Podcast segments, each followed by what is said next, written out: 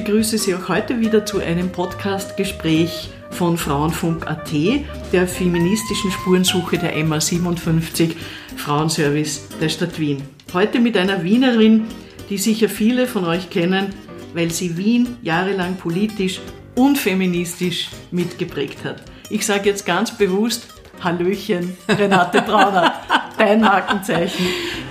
Renate, du hast Wirtschaft studiert in Wien. Du hast dann eine wirklich sehr, sehr kontinuierliche Karriere in der Politik hingelegt.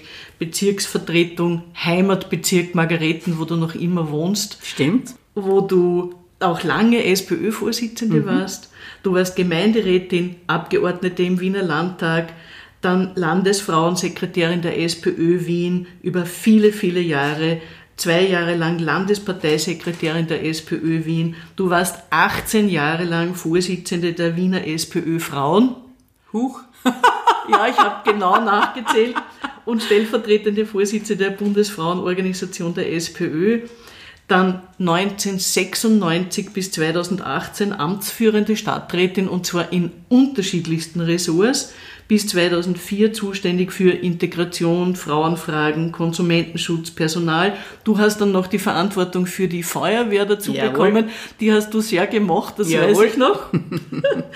Äh, es folgten dann Gesundheit und Soziales und dann bist du Sepp Rieder gefolgt als Finanzstadträtin, damit zuständig auch für die Wirtschaftspolitik der Stadt und die Wiener Stadtwerke. Jawohl von 2007 bis 2015 Vizebürgermeisterin und Landeshauptmann, Stellvertreterin des Landes Wien, immer wieder gehandelt als Bürgermeisterin, Nachfolgerin von Michael Häupl. Das kam anders, jetzt Wien Holding. Ganz genau. Ich muss dich das gleich am Anfang fragen. Vermisst du die Politik? Also die aktive Politik, meine ich. Insofern nicht, weil ich zwar jetzt in einem ganz anderen Bereich tätig bin und in der dritten, vierten, fünften Reihe tätig bin, weil ich im Auftrag der Stadt Wien mich um äh, ganzen Fragen öffentlicher Unternehmen, öffentliche Daseinsvorsorge, ein Thema, das mir immer schon ein Herzensanliegen war, kümmere. Und ich bin nach wie vor politisch, glaube ich, sehr tätig, aber ganz andere Art und Weise, in Netzwerken, mit vielen jungen Leuten, mit vielen NGOs, was mir sehr viel Freude bereitet. Also ich vermisse die Politik insofern nicht, als ich ja weiter politisch arbeite, aber auf einer ganz anderen Ebene. Du bist ja ein unglaublich politischer Kopf immer gewesen. Ich habe oft den Eindruck, die Frauen haben es in der Politik nicht ganz einfach, denn wenn sie sehr fordernd sind und sehr klar, dann werden sie oft ein bisschen als handig bezeichnet. Wenn sie zu äh, sanft sind, dann haben sie zu wenig Power. Wie hast du das als Frau angelegt, dass du dir dein Image so aufgebaut hast, wie es letztlich war? Eine handfeste, eine Frau, die die Ärmel aufkrempelt, wenn es nötig ist, die aber auch unglaublich oft fröhlich ist, und trotzdem Untergriffe einstecken. Wie legt man das an als Frau in der Politik? Die Analyse ist leider richtig. Wenn man es negativ sehen würde, würde ich sagen, egal wie es das eine Frau magst, magst du das falsch. Bist sanft und freundlich, setz dich nicht durch, bist äh, nicht sanft, bist ein Bissguren, haust am Putz, bist eine brutale Eude, um es schön auf Wienerisch zu sagen. Ähm, aber ich sehe es so negativ natürlich nicht, weil es gibt da eine ganz, ganz tolle Möglichkeit, dem entgegenzusetzen, nämlich Frauennetzwerke.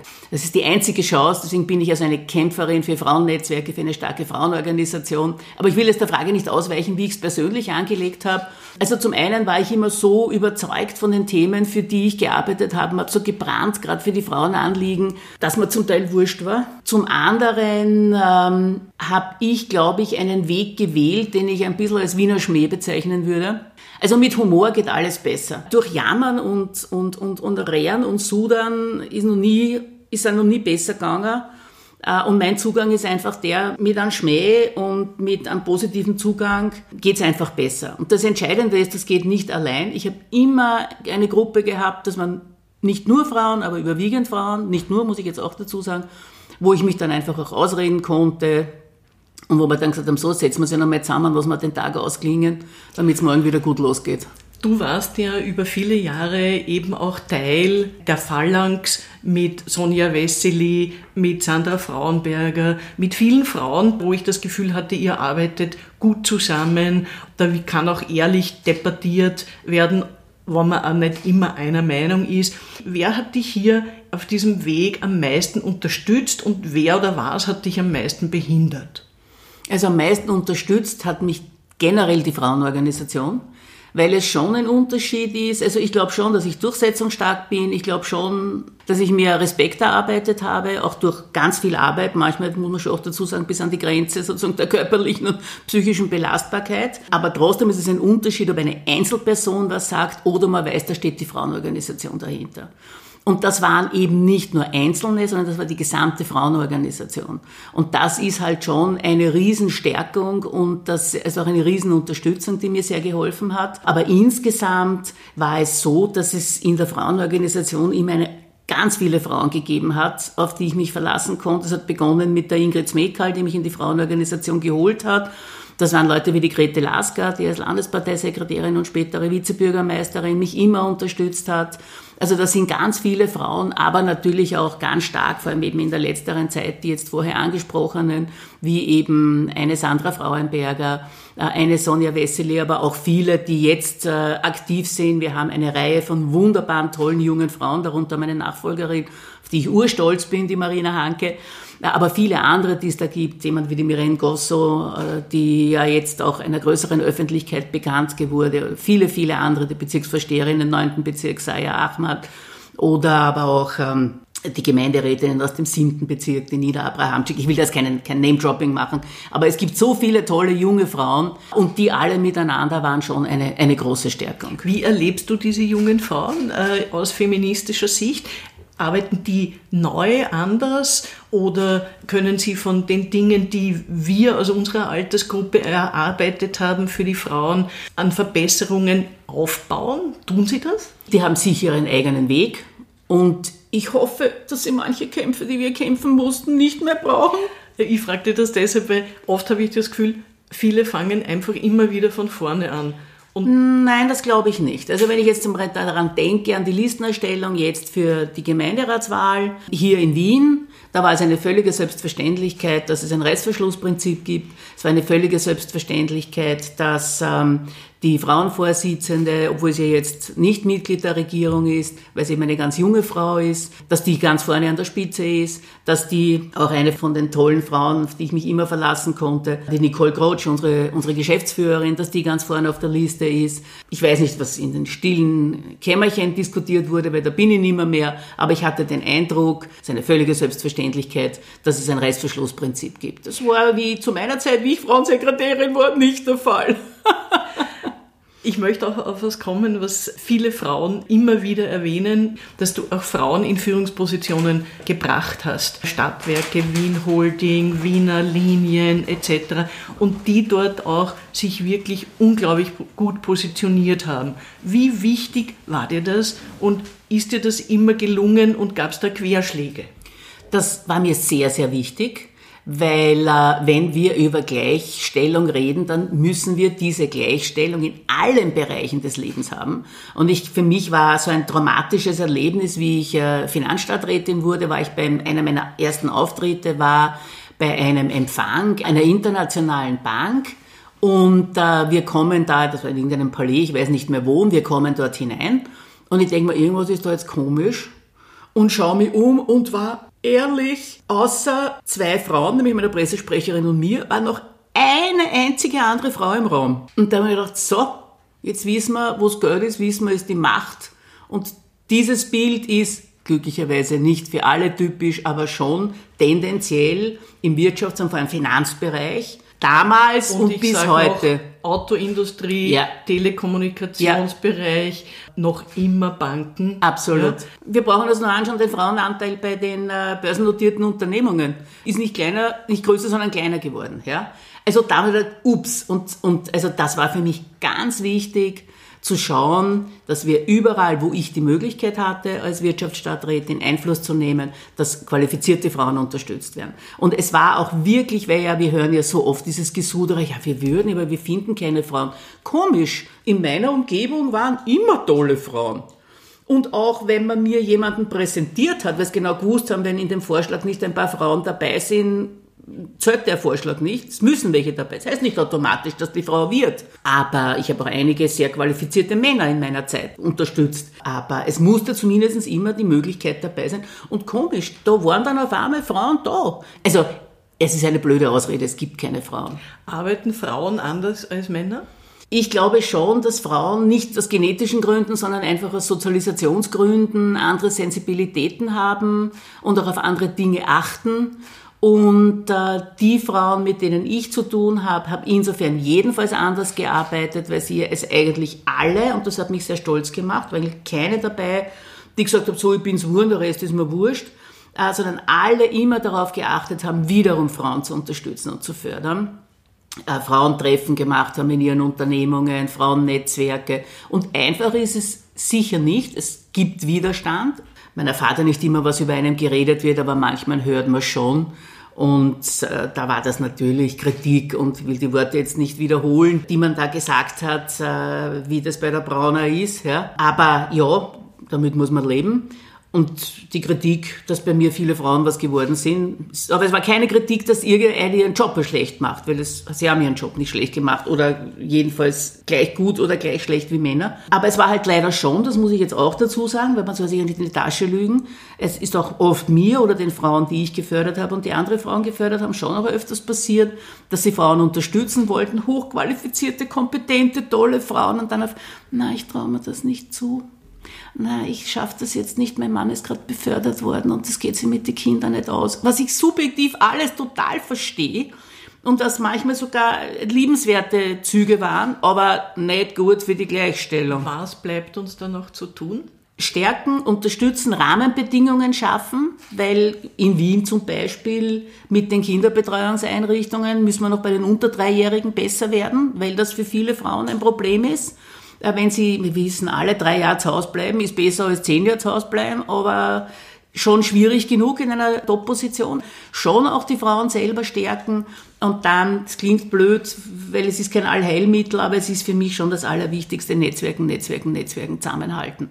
Das machen die Männer ziemlich gut. Da müssen wir noch besser werden. Es gibt auch so diese emotionale Ebene, wo Frauen zu spüren bekommen, ja, was glaubst du, mit sechs Monaten gibst du dein Kind in irgendeinen Hort? Rabenmutter, Rabeneltern.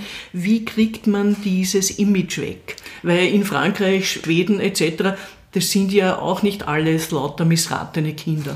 Wir hatten einmal bei den Wiener SPÖ-Frauen bei der Konferenz eine Referentin aus der Schweiz, eine französischsprachige, und äh, wir haben mit ihr diskutiert und da ist das Wort Rabenmutter vorgekommen. Es gibt im Französischen dieses Wort nicht. Und das war so ein Aha-Erlebnis für viele von uns. Das Wort Rabenmutter und ich weiß es nicht, mein Englisch ist nicht so gut, dass ich das sagen kann, aber ich wüsste jetzt auch keinen englischen Begriff für den Begriff Rabenmutter. Vielleicht gibt es einen beim Französischen, jedenfalls hat uns diese Schweizerin gesagt, gibt sie nicht. Also ich glaube, dass das schon mit unseren sehr konservativen, patriarchal geprägten Familienbild zu tun hat. Und da dagegen anzukämpfen, ist nicht nur schwer, sondern noch schwerer geworden. Weil wenn wir uns anschauen, was Corona für Auswirkungen gehabt hat, mit welcher Selbstverständlichkeit manche Herren der Bundesregierung gemeint haben oder der Wirtschaftskammer, naja, müssen die Frauen nicht wieder Homeschooling machen. Und es hat ja auch seine Vorteile, wenn man erst dann wieder mehr Zeit für die Kinder hat da haben wir mit diesem Rollenbild und mit diesen emotionalen Zuschreibungen glaube ich, jetzt mehr zu kämpfen durch Corona und durch alles, was sich da getan hat. Also das ist sicher ganz schwierig und das geht nur haben die Medien auch eine ganz große Aufgabe, denn wenn ich jeden Tag die Zeitung aufschlage und nur lese zwischen Hausmütterchen und Supermom, als nur eine Frage der Organisation, fünf Kinder, super Karriere, High Heels, so als eine Frage der Organisation, ja, und schlank auch noch, die Politik die Aufgabe, die Rahmenbedingungen, aber auch die entsprechenden Vorbildwirkungen und gerade die Kommunalpolitik eben, damit wir bei meinem jetzigen Thema der Daseinsvorsorge sind, einfach den Frauen möglichst leicht Zugang zu allen zu schaffen und gleichzeitig eben halt auch Vorbilder und, und wiederhole mich, aber es ist meine feste Überzeugung, Netzwerke, wo man sich halt auch gegenseitig stärkt. Wenn man draufkommt, dass jeder von uns das selber erzählt wird, dann merkt man schon auch, dass das System hat. Ich möchte gleich auf die Vorbilder kommen. Hast du Vorbilder? Natürlich hat uns alle Johanna Donal unglaublich geprägt, Nona nicht. Ja. Aber ich habe schon eben auch in Wien die schon erwähnte Ingrid Smekal, die in meinen Augen sehr unterschätzt wird, auch in ihrer historischen Bedeutung, was sie für die Frauen getan hat. Also da hat schon eine Reihe von Frauen gegeben, die mich geprägt, unterstützt und in dem Sinn Vorbild auch waren, ja, ganz sicher. Wie wichtig ist gerade in deiner Arbeit, in deiner politischen Arbeit ist und war die Unterstützung von männlichen Kollegen und was können wir von denen lernen?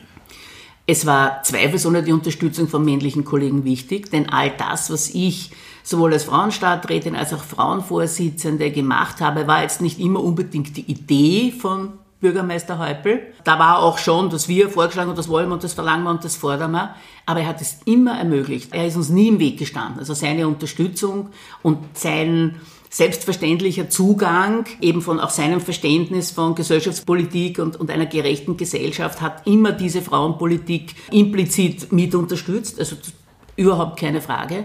Das heißt, da hat es schon wirklich eine Unterstützung gegeben. Und ich glaube, was uns die Männer vormachen, ist, dass wenn es hart auf hart geht, halten sie zusammen und stützen sich gegenseitig. Ich kann mich erinnern, wie wir begonnen haben, alltagsgerechte Stadtplanung. Da hat Wien ja wirklich viel weitergemacht. Da haben wir damals die große SPÖ-Frauenaktion gehabt, Frauen planen ihre Stadt. Und dann war auch die Frage, wem gehört der öffentliche Raum und wem gehört der Spielplatz.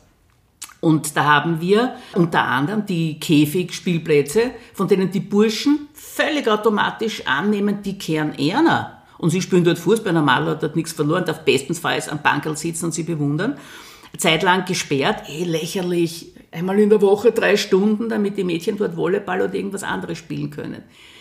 Also demokratiepolitisch war das ja spannend, weil die Buben haben Unterschriftenlisten gemacht. Die, die vorher dort gestritten haben und sich nicht gut miteinander verstanden, haben sich zusammengetan und ich meinen Augen nicht getraut, haben Unterschriftenlisten, Petitionen und ich weiß nicht, was alles organisiert. Also für die war das ein bedeutender demokratiepolitischer Reifungsprozess. Aber für mich war es zu sehen, mit welcher Art und Weise, damit sie verhindern, dass die Mal drei Stunden in der Woche ihren Ballspielplatz haben. Warum funktioniert das bei den Mädchen, Schrägstrich Frauen, so nicht? Stimmt ja nicht, dass es nicht funktioniert, aber es muss noch besser funktionieren, weil halt der Kuchen, um den sich die Frauen unter Anführungszeichen streiten, noch viel kleiner ist. Dem Moment, wo 80 Prozent der Positionen von Frauen eingenommen werden, tut man es auch viel leichter zusammenzuhalten und eine, eine neue Frau zu unterstützen. Wenn es eh nur eine Position gibt, 19 Männer, eine ist eine Frau, ist klar, dass es da enger wird. Und natürlich sind auch Bilder, die dargestellt werden und die den Frauen auch eingepflanzt werden, die diese Solidarität äh, nicht unterstützen. Ich habe immer Hassanfälle gekriegt, wenn ich das Wort Stutenbissigkeit gehört habe, weil ich habe das nie erlebt. Natürlich waren auch Frauen gegen mich. Ja, nun auch nicht. Wir haben ja unterschiedliche politische Auffassungen. Es hat sicher Frauen gegeben, die gefunden haben, die Braune macht eine schlechte Politik oder ist zu dieses oder jenes wurscht. Bei Männern sage ich auch nicht, das ist irgendwie ein Hengst, Blödelei, ja, wenn es unterschiedlicher Meinung sind. Es wird sehr viel einfach rollenspezifisch bei Frauen hineininterpretiert und da muss man sich einfach dagegen wehren. Brauchen wir den Feminismus noch? Na, was heißt und wie? Mehr denn je. Wenn ich mir diese Bundesregierung anschaue und was da passiert, eben nicht für die Frauen, mit welcher Selbstverständlichkeit in der Corona-Krise über die Interessen der Frauen hinweggefahren wurde, dass es die Gewerkschaften und, und uns Frauenorganisationen braucht, um darauf aufmerksam zu machen, was das für die Einkommensunterschiede bedeutet hat, was das für die, für die Tradierung der Rollenbilder bedeutet hat. Unbedingt, unbedingt brauchen wir das. Wir wissen alle, dass Krisen immer zu Lasten der Schwächeren gehen. Das bedeutet, dass Kinder, vor allem aus benachteiligten Familien, jetzt noch größere Probleme kriegen. Versucht unser Bildungsstadtrat gegenzusteuern, aber da müsste man viel tiefer ansetzen. Zu den Schwächeren gehören eben, strukturell gesprochen, auch immer noch die Frauen. Also unbedingt braucht es, es braucht den Feminismus, es braucht eine Frauenorganisation, eine starke, bin ich eine ganz, ganz große Kämpferin dafür. Und äh, es braucht diesen Zusammenhalt und diese Netzwerke muss man ja auch sehen, es ist ja unendlich viel weitergegangen und es gibt ganz tolle Frauen, auch in Unternehmungen Spitzenfrauen. Ob uns die jetzt passen oder nicht, ist wieder ein anderes Thema. an sich sollen die Frauen dieselben Möglichkeiten haben, auch die, die andere politische Meinung haben oder anderes wirtschaftspolitisches Konzept vertreten. Aber die Frauen müssen überall dabei sein. Aber das heißt noch lange nicht, dass es nicht die Netzwerke und die Frauenorganisationen bedarf. Ich warne davor zu glauben, deswegen, wenn es schon Top-Frauen gibt und wenn vielleicht auch die Quote schon erfüllt ist, dass es keine starken Frauenorganisationen mehr bedarf. Die braucht es als Rückgrat immer wieder und als Stärkung für die, die in Positionen sind, damit, weil der Rückschritt kann schneller gehen, als man glaubt und ein Fortschritt ist noch viel notwendig. Hat sich dein Einsatz gelohnt? Ja, ja, also das klingt jetzt ein bisschen blöd, aber ich bin stolz auf das, was wir alles erreicht haben.